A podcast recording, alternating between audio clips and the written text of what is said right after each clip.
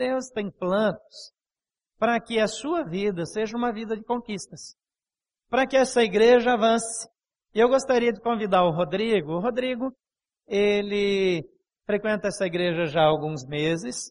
Ele vai ser batizado no próximo batismo, ele já está pronto para isso.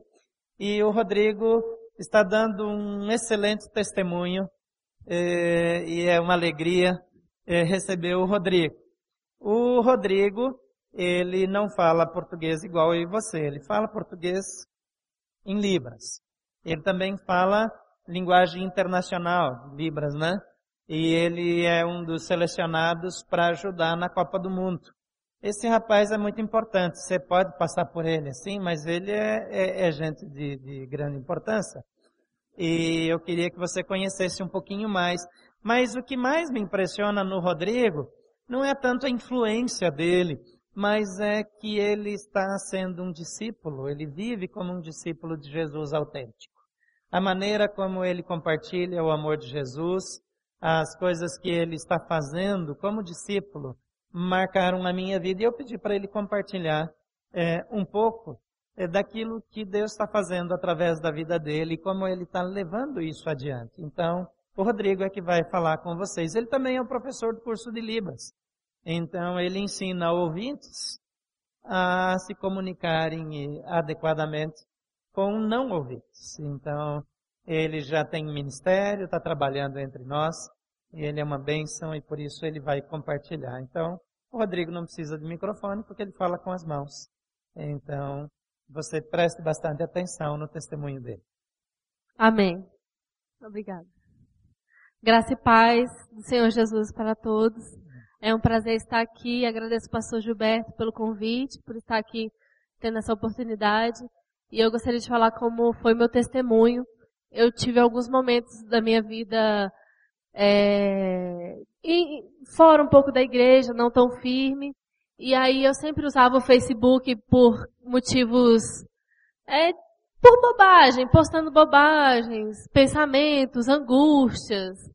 É, e aí, um dia eu orando a Deus, Deus falando comigo, eu falando com Deus, compartilhando, é, colocando o meu passado, os meus erros, minhas falhas, decidindo não querendo mais andar metade no mundo, metade na igreja, voltei a ficar firme é, para a glória do Senhor.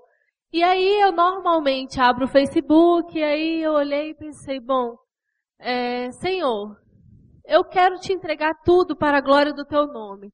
Então usa inclusive o Facebook. Eu comecei a tirar todas as minhas postagens antigas de bobagens.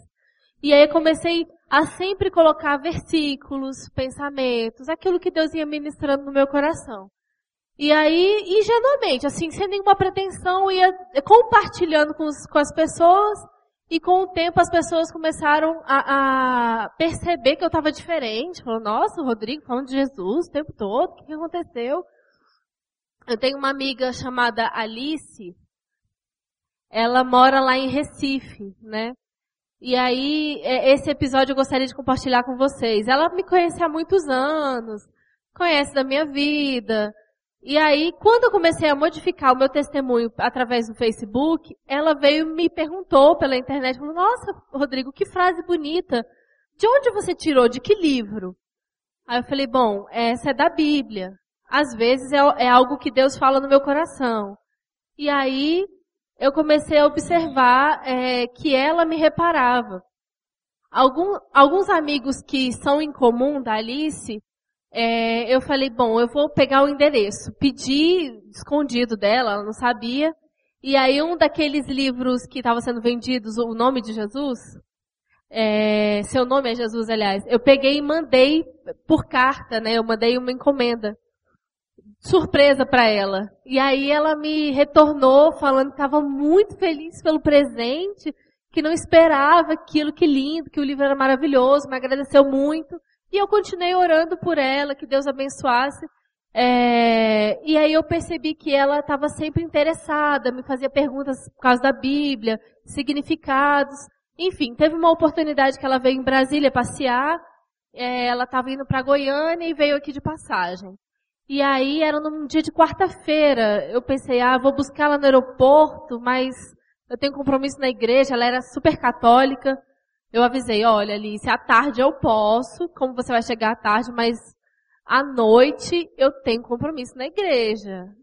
E ela, não, não tem problema não, eu quero conhecer a sua igreja. Aí eu, ai, que alívio. Bom, fomos juntos no culto de quarta-feira. Ela foi ministrada, foi muito bom, ela se encheu de paz. E foi um momento muito agradável com o Senhor. Eu continuei orando por ela, ela viajou. É, ela ia passar de volta em Brasília, mas no domingo ela não pôde, acabou não podendo vir né? Porque ela foi a Goiânia. Aí na terça ela voltou para Brasília e quarta-feira eu falei, e aí? É, ela falou comigo, e aí, vamos se encontrar? Eu falei, bom, eu tenho novamente um compromisso na igreja. Ela, não, não tem problema, eu vou junto, quero conhecer. E aí é, eu estava naquele aquele estudo de um mês para viver, né?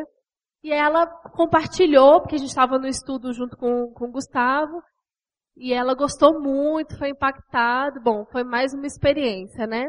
Na quinta-feira ela foi embora para Recife e com o tempo, numa outra quarta-feira, ela me mandou mensagem. Ai, que saudade da terceira. Pena que eu estou em Recife. Queria estar aí com vocês. E eu continuei orando por ela e ela continuava me perguntando coisas sobre a Bíblia. E eu, às vezes, perguntava para um outro amigo surdo, enfim alguém que tivesse lá em Recife para aconselhar, compartilhar e, e, poder trazer reforço, né? É, o Rafael, que é um amigo surdo nosso também, ele também, a Débora e também outras pessoas começaram a ter contato com ela pela internet, reforçando tudo aquilo da palavra de Deus. No dia 22 de outubro passado, é, eu estava no curso de Libras, né? Eu já tinha começado. E à noite eu fui para um show da Igreja Benézer. É, fui com uns amigos surdos, tinha intérprete, enfim, fomos lá louvar a Deus. E aí, de repente, chega uma mensagem dela. É, Rodrigo, eu aceitei Jesus. Eu fiquei muito feliz e aquele momento no show eu só sabia glorificar a Deus e ver como Deus é maravilhoso, porque uma forma que parecia tão simples, que é no Facebook, às vezes ela é católica, imaginava, ela começou a postar tudo no Facebook que não queria mais saber de ídolos, que não queria mais saber daquela igreja, que tinha conhecido a verdade, postava versículos que era o embasamento da fé dela. E eu fiquei muitíssimo feliz e agradecido a Deus por todo esse processo que eu pude participar. Agora, é, eu, eu realmente posso dizer que eu uso também o Facebook para glorificar a Deus porque é, eu sou muito grata a Deus também por uma pessoa chamada Gustavo, que sempre me, me animou, me apoiou. Eu acredito que Deus tem usado ele como um presente de Deus.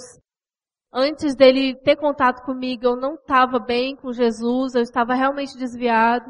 E ele me, ele me animou, ele, ele me contagiou. E eu sou muito feliz, ele também, a esposa Renata.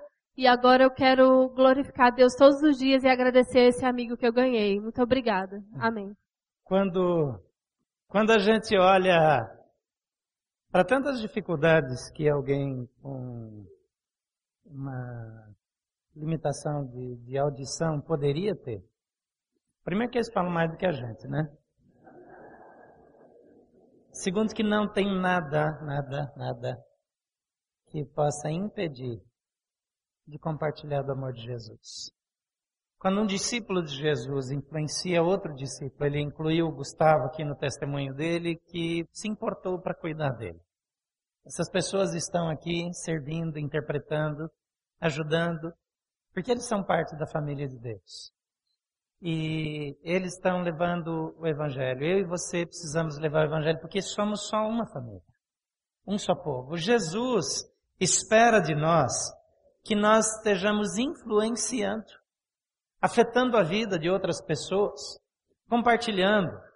Eu vejo tanta bobagem no Facebook, que eu também ando por lá, e de vez em quando a gente fica com muita vontade de bloquear alguém, assim, porque só vem bobagem.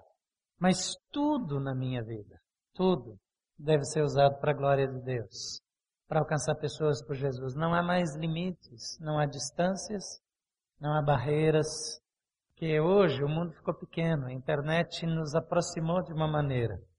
E hoje eu gostaria de falar exatamente sobre isso. Nós ainda temos o banner aqui que tem a ver com a nossa mensagem de hoje, Vida Cristã segundo Jesus. Quais são as instruções de Jesus para seus seguidores para que a sua caminhada seja uma caminhada de sucesso? Para que a vida seja uma vida relevante que faça diferença, para que pessoas sejam tocadas em todos os lugares. A igreja não é um lugar, não é um, um, um prédio onde nós vamos criar um espaço confortável, onde nós queremos fazer coisas que nos agradem. Nós somos discípulos de Jesus, muito mais do que membros de uma igreja. Nós, muito mais do que sermos de uma determinada denominação, nós somos discípulos de Jesus, nós não fomos chamados para ser cristãos. Jesus nunca nos chamou para sermos cristãos, ele nos chamou para que fôssemos discípulos dele. Em Mateus capítulo 10, versículos 5 a 15, ele dá instruções para que esses discípulos tenham sucesso na missão, para que vidas sejam alcançadas, assim como Rodrigo é, é, foi influenciado por alguém que se importou com ele e ele se importou em compartilhar aquilo que ele está vivendo com seus amigos no Facebook e os seus amigos também aqui perto. Deus quer nos usar. E Deus quer que tenhamos sucesso na nossa caminhada, na nossa vida. O texto diz que Jesus enviou esses doze com as seguintes instruções. Não se dirijam aos gentios, nem entrem em cidade alguma dos samaritanos. Antes dirijam-se às ovelhas perdidas de Israel. Por onde forem, preguem esta mensagem: o reino de Deus está próximo. Curem os enfermos, ressuscitem os mortos, purifiquem os leprosos, expulsem os demônios. Vocês receberam de graça, deem também de graça. Não levem nem ouro, nem prata, nem cobre em seus cintos, não levem nenhum saco de viagem, nem túnica extra, nem sandálias, nem bordão, pois o trabalhador é digno do seu sustento. Na cidade ou povoado que entrarem, procurem alguém digno de recebê-los. E fiquem em sua casa até partir. Ao entrarem na casa, saúdem-na. Se a casa for digna, que a paz de vocês repouse sobre ela. Se não for, que a paz retorne para vocês. Se alguém não receber, não os receber, nem ouvir as suas palavras, sacudam a poeira dos pés quando saírem daquela casa ou cidade. E eu lhes digo a verdade. No dia do juízo haverá menor rigor para Sodoma e Gomorra do que para aquela cidade. Vamos orar mais uma vez. Pai, nós te louvamos porque o Senhor fala conosco. Nós te louvamos porque a tua palavra, ela é repleta de instruções significativas que podem mudar a nossa vida, a nossa trajetória. Obrigado porque o Senhor se importa conosco e o Senhor deseja que nós nos importemos também com os outros. Obrigado porque as instruções do Senhor nos levam a uma vida bem-sucedida.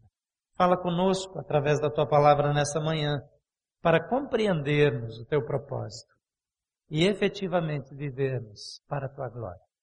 Oramos em nome de Jesus. Amém. O chamado de Jesus Cristo para os seus discípulos, ele não é um chamado apenas para uma mudança de estilo de vida ou de religião. É uma mudança de vida. Jesus não nos escolheu apenas para que nós é, é, tivéssemos determinada linguagem, tivéssemos um jeitão. Ele nos escolheu para que nós tenhamos uma vida de sucesso na transformação de vidas. Para que através de todas as ferramentas disponíveis, nós estejamos conquistando, alcançando vidas, nós avancemos na busca e na transformação do mundo. É muito difícil olhar para o Brasil, olhar para para a economia, olhar para a política e não ficar desanimados. Mas Jesus Cristo é a resposta para a política, Jesus é a resposta para o equilíbrio da nação, Jesus é a resposta para a nossa vida. Nós somos chamados para uma vida de transformação. Nós somos chamados para ser agentes de transformação. E eu vejo nesse texto algumas etapas necessárias passos, etapas no processo da conquista, etapas, e, e nós podemos estar numa fase ou noutra, mas deveríamos passar por todas elas, avançar, passo a passo, degrau a degrau, até chegarmos naquela posição onde nós somos instrumento que sem restrições influencia vidas. Nenhuma igreja deveria estar muito preocupada em realistar membros, em atrair outros cristãos. A gente fica muito feliz, tem muitas pessoas aqui que chegaram de outras igrejas e que são bênção. E nós gostamos de conviver com vocês. Mas sabe, a nossa missão é alcançar pessoas que ainda não são discípulos de Jesus. Gente que nunca foi impactada. Gente que nunca foi influenciada. Quando você muda pelas razões certas, então está tudo bem, mas às vezes a gente troca de igreja pelas razões erradas. Porque a gente não gosta de alguma coisa da outra igreja. Pessoas em missão não têm muito tempo para isso, porque eles não vão para aquele ajuntamento a fim de é, é, serem satisfeitos, porque eles andam satisfeitos em Jesus. Eles não vão para o ajuntamento de cristãos para receberem, porque eles recebem todos os dias do Senhor Jesus.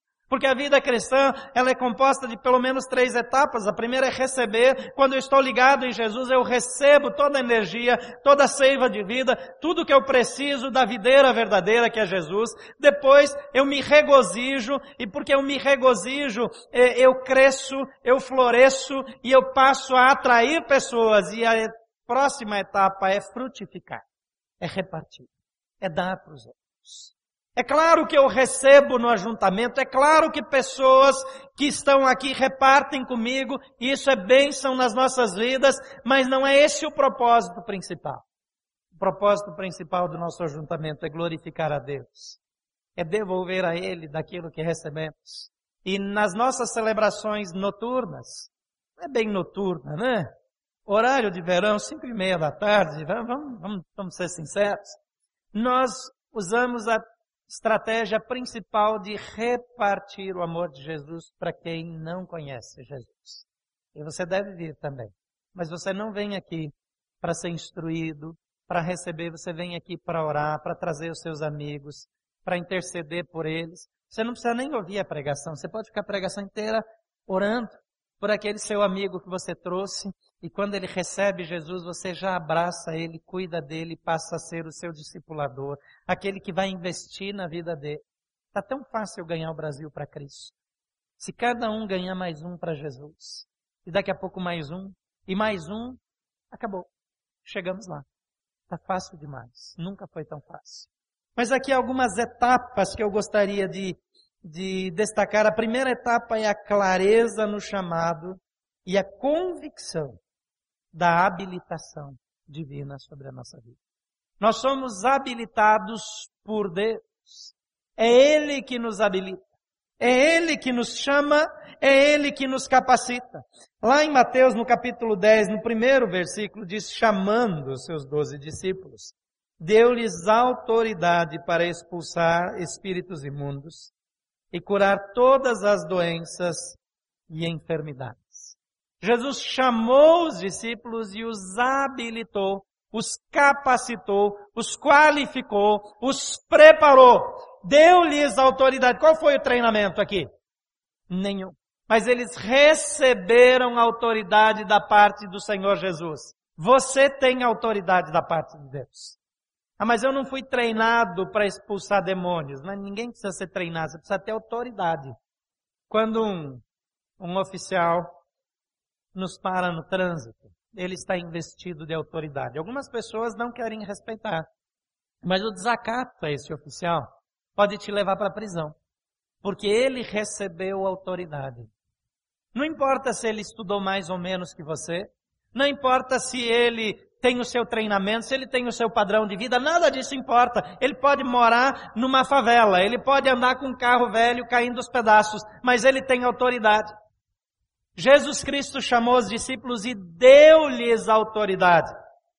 Em Atos, no capítulo 1, versículo 4 e 5, de certa ocasião, enquanto comia com os discípulos, Jesus está aqui, né? Enquanto comia com eles, deu-lhes esta ordem: não saiam de Jerusalém, mas esperem pela promessa de meu Pai, da qual lhes falei, pois João batizou com água, mas dentro de poucos dias vocês serão batizados com o Espírito Santo. E o versículo 8 diz, mas receberão poder quando o Espírito Santo descer sobre vocês e serão minhas testemunhas em Jerusalém, em toda a Judéia e Samaria e até os confins da terra. A preparação, o chamado e a capacitação, a habilitação vem de forma sobrenatural do Senhor e o Espírito de Deus está sobre a sua vida e você é capaz, você é preparado para evangelizar, para compartilhar, para fazer diferença por onde você andar, porque o poder do alto desceu sobre a sua vida. Não se trata de treinamento, se trata de uma realidade. Deus o capacita por meio do seu Espírito. Enquanto nós não temos revestimento espiritual, enquanto não temos poder, nós podemos ter estratégias, nós podemos preparar planos, nós podemos andar de uma maneira organizada e nós podemos fazer movimentos, mas sem o poder de Deus, isso tudo é inútil, porque é só Deus que transforma vidas. Não são estratégias, não são os recursos de retórica não são as pregações, não é o ensinamento, não é o curso, mas é o poder. Não podemos andar sem o poder do Espírito na nossa vida. Ele nos chamou e ele nos capacitou. Você foi chamado por Deus? Você tem o Espírito Santo na sua vida? Sim ou não? Você realmente nasceu de novo, entregou sua vida para Jesus Cristo? Foi batizado pelo Espírito Santo que habita em você? Amém ou não? Se sim, então você faz parte. Você está pronto. Estratégias vão complementar, treinamento vai ajudar, mas você tem o que você mais precisa. É o poder. A segunda coisa que eu vejo aqui muito clara é a definição do grupo-alvo. Para onde eles deveriam ir? Em Mateus 10, de 5 a 6, Jesus enviou esses doze com as seguintes instruções. Observe bem. Não se dirijam aos gentios, nem entrem em cidade alguma dos samaritanos, antes dirijam-se às ovelhas perdidas de Israel. Jesus alguma vez deixou de atender os samaritanos na sua seu ministério aqui? Não. Alguma vez você teve dúvida ao ler as escrituras de que o evangelho era também para nós não judeus? Também não. É para mim e para você? Também algum judeu que eventualmente esteja aqui entre nós ele já está incluído. A questão é que ele tinha um grupo por onde eles deveriam começar. Eles tinham uma instrução clara. Então, a primeira coisa na vida de uma igreja, na vida dos discípulos, a primeira coisa que precisa estar clara é que Jesus me chamou e me capacitou com seu Espírito Santo. Sem essas duas coisas não podemos avançar. Fiquem, pois, em Jerusalém até que o poder desça sobre vocês. Agora, o tempo passa e eu tenho um alvo. Eu tenho uma direção. Vão para as ovelhas perdidas de Israel. Qual é o nosso grupo-alvo? O primeiro alvo é sua própria família. O primeiro alvo é sua própria casa. O ministério, a obra missionária sempre começa dentro da minha casa. As ovelhas perdidas de Israel. O Rodrigo estava meio vacilante não estava firme. Sabe seu filho, a sua filha, sua irmã, seu irmão, seu cunhado, sua mãe, sua sogra, a sua casa. Na sequência, seus colegas de trabalho, seus amigos mais próximos, o lugar por onde você anda, a sua luz, a luz de Jesus, o poder do Espírito precisa se manifestar na sua vida, na sua casa. Nós precisamos saber para onde vamos, como igreja nosso primeiro alvo são as pessoas da nossa cidade.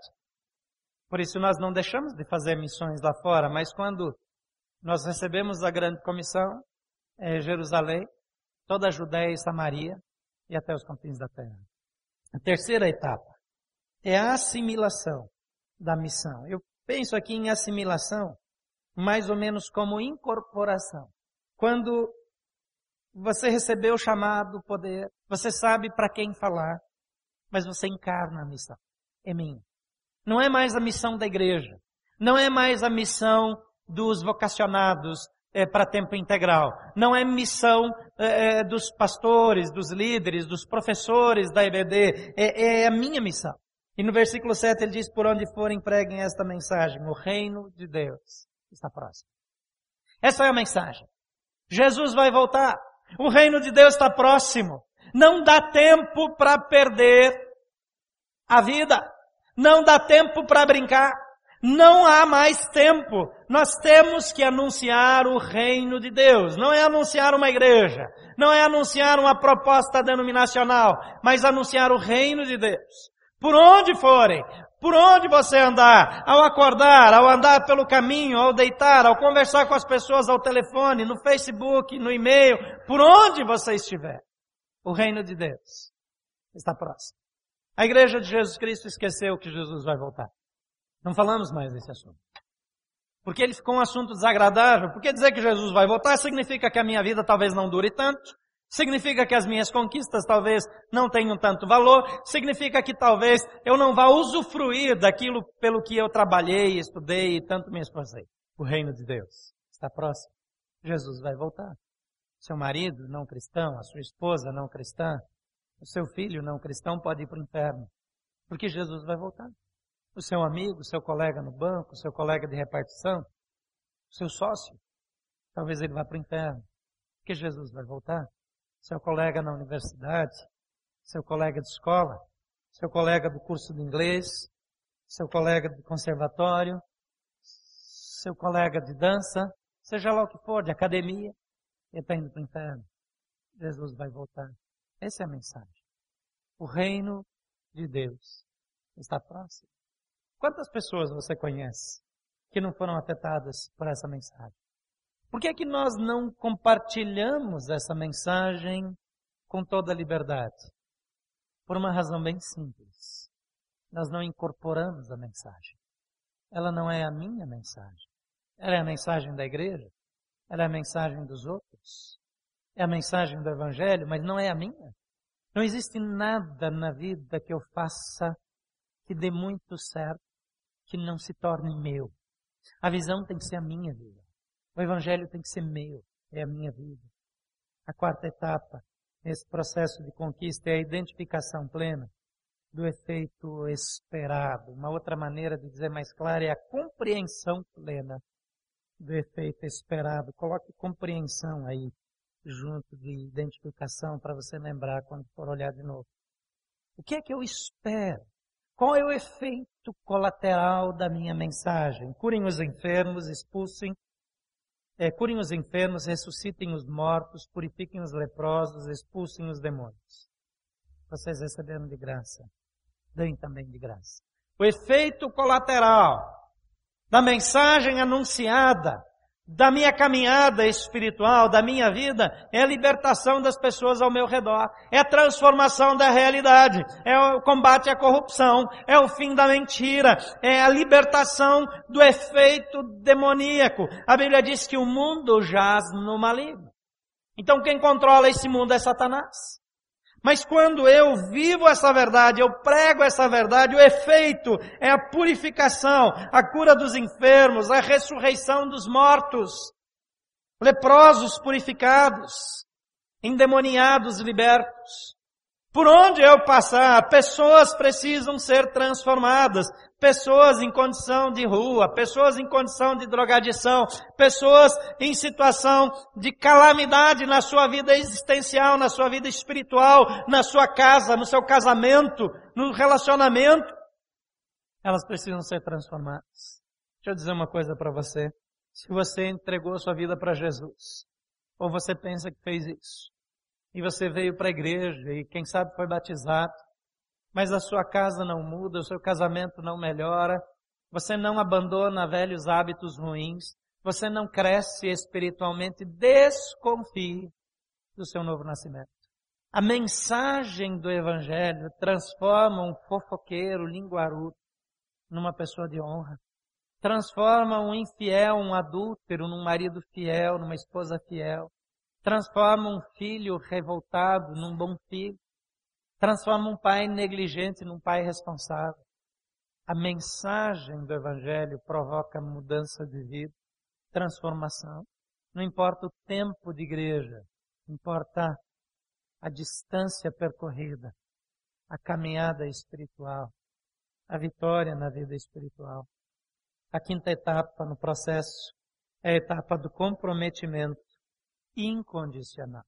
Mateus 10, 9 e 10 diz: Não levem nem ouro, nem prata, nem cobre em seus cintos, não levem nenhum saco de viagem, nem túnicas extras, nem sandálias, nem bordão, pois o trabalhador é digno de seu sustento.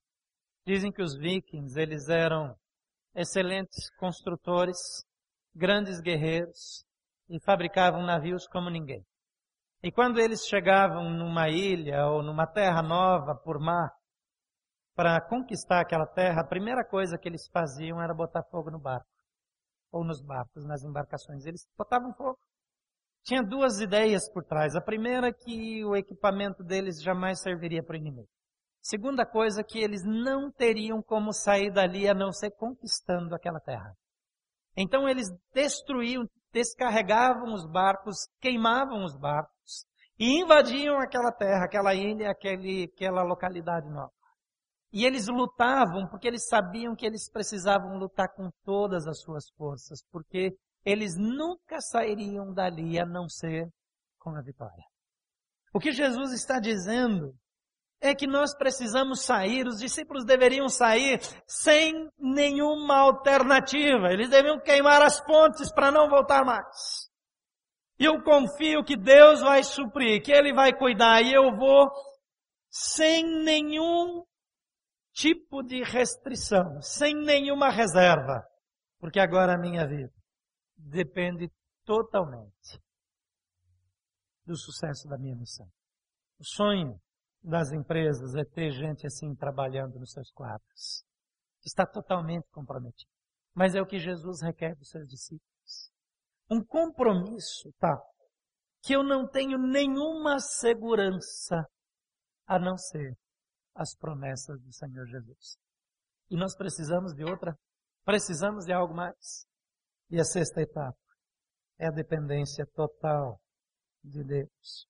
Parece repetição, mas veja aqui 11 a 15, na cidade ou povoado em que entrar, que entrarem, procurem alguém digno para recebê-los.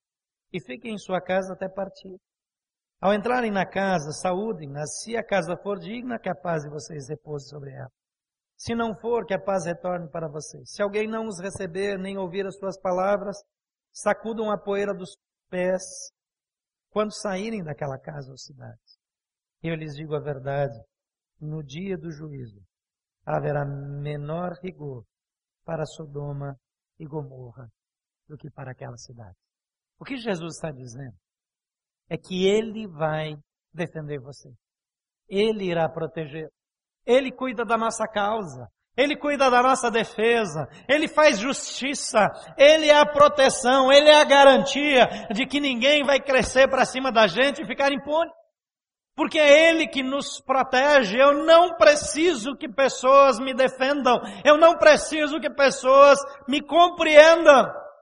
Por onde eu for, eu tenho uma só mensagem. O reino de Deus está próximo. E Ele vai cuidar de tudo. Jesus ouviu daquele homem dizendo: Senhor, permita que, antes de eu segui-lo, eu enterre meu pai. O outro tinha dito: Senhor, eu comprei uma terra, eu fiz alguns investimentos, eu preciso ir fazer a checagem. Eu preciso ver a junta de boas. Jesus diz: ninguém que lança a mão no arado e olha para trás é digno de mim. Mas Jesus diz também que não há ninguém, ninguém que tenha deixado pai, mãe, família, bens, por amor de mim, que não receba nessa vida cem vezes mais. Você nunca poderá dar mais para Deus do que Ele vai te dar. Você nunca ganha de Deus nesse negócio. Comprometimento irrestrito, clareza de que foi o Senhor que me chamou e que é Ele que me habilita, saber para onde eu preciso ir, saber o que eu devo fazer, assimilar, incorporar, assumir a missão como minha, não apenas como uma tarefa, identificar, compreender claramente o efeito esperado, comprometer-me de forma incondicional e depender exclusivamente de Deus, faz com que tudo que eu puser as mãos, nisso eu seja bem sucedido. Garante resultado claro. concreto, mensurável, palpável. Eu volto à pergunta inicial: você nasceu de novo? Você é filho de Deus? Você recebeu o Espírito Santo na sua vida?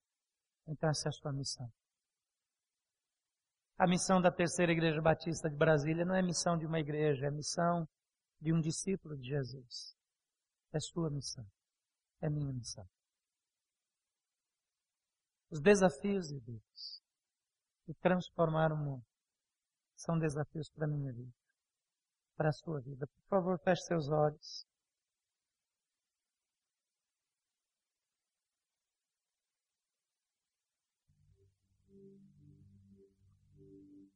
Ore ao Senhor nesse momento.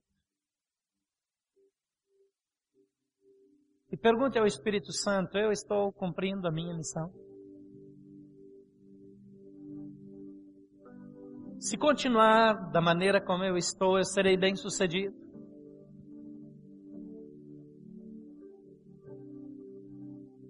Você percorreu as etapas para a obtenção de sucesso na sua vida espiritual, no seu chamado como discípulo.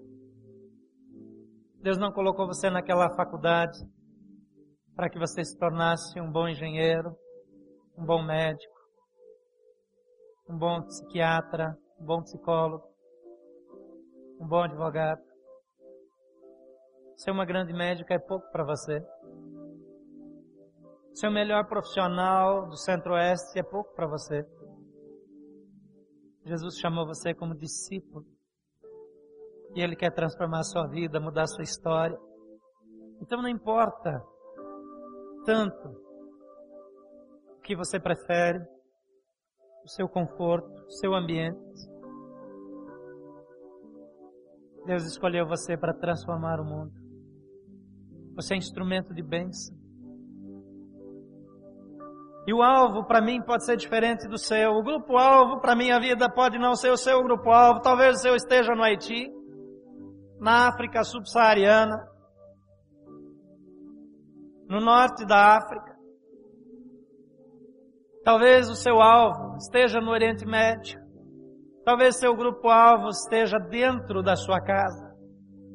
Mas nesse momento, o seu alvo é lá na sua universidade, na sua escola, na sua família.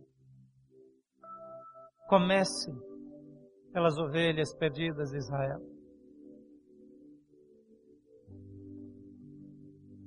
Talvez como discípulo de Jesus. E quem sabe como igreja de Jesus.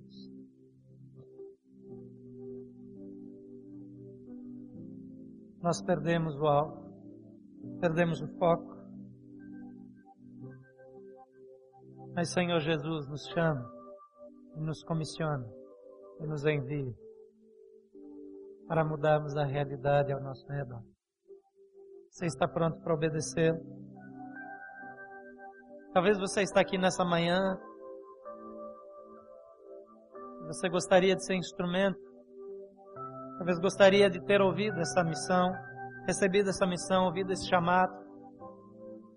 Mas esse chamado é compartilhado com aqueles que um dia receberam a Jesus como Senhor e Salvador. Você já entregou a sua vida para Jesus? Ele já faz parte da sua história, essa já é a sua missão? Se não, por que não torná-la agora mesmo? Jesus quer a salvação de todo homem, de todo aquele que invocar o nome de Jesus Cristo. Será salvo. Você gostaria de entregar sua vida para Jesus e dizer: Eu quero que Jesus entre na minha vida, mude a minha história e me use como instrumento em suas mãos. Levante uma de suas mãos. Quero orar por você. alguém que ainda não recebeu Jesus. Está aqui, mas por alguma razão não teve encontro pessoal com Jesus. Você quer fazer isso? Eu quero orar por você agora mesmo. Pode levantar sua mão. Eu vou incluir você nessa oração. Você pode fazer um sinal bem simples. Eu não vou insistir, porque é você e Deus. alguém? Deus abençoe a sua vida. Eu quero orar também nessa manhã. Por aquelas pessoas que precisam assumir um novo compromisso com Deus, que pararam em alguma dessas etapas, que não foram até o fim. Jesus te chamou, te escolheu. e quer levá-lo para ser instrumento de bênção. Pai querido, nessa manhã oramos por aqueles que querem começar uma nova caminhada contigo, entregando suas vidas, recebendo Jesus Cristo como Senhor e Salvador. Pedimos que o Senhor os guie, que o Senhor lhes dê graça para prosseguir. Que nunca desistam desse propósito. E que recebam esse poder, essa capacitação sobrenatural do Espírito de Deus. Mas oramos também, Pai, nessa manhã por cada um de nós. De alguma forma, não está cumprindo todas as etapas no processo do crescimento, nessa escalada de sucesso ministerial, vocacional. Não é por nossa causa, é por Jesus Cristo que queremos viver. Então nos toma em tuas mãos como igreja. Que a tua graça, o teu favor, o teu mover, o teu poder possam transformar as nossas vidas. É que o Senhor possa fazer novas todas as coisas. Traz sobre nós a tua graça. Renova em nós compromisso de andarmos contigo e de vivermos para ti por toda a nossa vida. Em nome de Jesus. Amém.